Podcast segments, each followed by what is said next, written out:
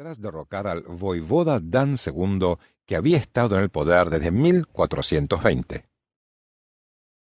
En esas circunstancias, Vlad II, sediento de venganza, buscó la forma de atraerse el favor de la Iglesia católica y del emperador húngaro Segismundo de Luxemburgo para conseguir su ayuda y ser nombrado protector del voivodato de Valaquia contra el avance de los turcos otomanos. Sin embargo, para ello debía renunciar a su condición de ortodoxo y abrazar el catolicismo, algo que asombrosamente hasta para su fiel esposa, hizo efectivo. Esta decisión sería determinante luego para la vida de sus hijos, ya que al poco tiempo, el mismo año del nacimiento de Vlad, 1431, éste recibiría su calificativo o apodo con el que haría famoso a su hijo, Dracul, que significa dragón, pero al mismo tiempo demonio, obtenido tras jurar los votos de la Orden Secreta del Dragón, una honorífica agrupación fundada para detener el avance impresionante de los infieles, en este caso, de los turcos otomanos. Las cosas pronto le salieron mejor de lo que pensaba. Cuando ya estaba a punto de enviar su ejército a Valaquia, la suerte o el destino lo favorecieron. En 1436, cuando nuestro protagonista tenía cinco años, el dueño del trono valaco, Alexandro I Aldea, muere tras una enfermedad desconocida para su tiempo, por lo que Vlad Dracul regresa a su amada Transilvania y toma posesión del trono. Se sabe por fuentes indirectas que de este tiempo data el primer acercamiento de Dracul con sus hijos, Vlad y sus dos hermanos Mircea, que era el mayor, y Radu, apodado el Hermoso, quien era el menor. Su regreso previsiblemente trajo a continuación una estera de revanchas y luchas especialmente contra los miembros de la familia de los Danesti, interesadas en quitarle el trono, con quienes, pese a estar emparentado, no le tembló la mano cuando asesinó a varios de sus miembros.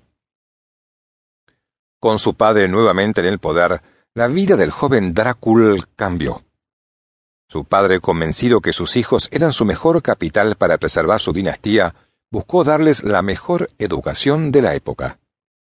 Como todos los jóvenes de la nobleza europea, fue adiestrado en ciencias y humanidades, aprendió a leer y escribir, se hizo diestro en el manejo ecuestre y el uso de armas. Como demostró potencial para la guerra y buen juicio, se le asignó como maestro un viejo caballero boyar que había luchado años atrás en el frente franco-húngaro contra los turcos en la célebre batalla de Nicolópolis de 1396 realizada en la actual Bulgaria. Sin embargo, cuanto mejor destacaban sus hijos en el aprendizaje de la guerra, un hecho político lo obligó a usarlo en beneficio propio. ¿Qué sucedió? Historiadores húngaros afirman que en 1442, cuando Vlad tenía once años, el nuevo rey de Hungría, Ladislao o Vladislav III, rompió sin motivo alguno la paz forjada con tanto esfuerzo con el Imperio otomano, y sin reflexionar las consecuencias, lanzó una feroz campaña militar contra los turcos, ayudado por su temible general Juan Hunyadi. Promesa incumplida y encierro de Vlad y sus hermanos.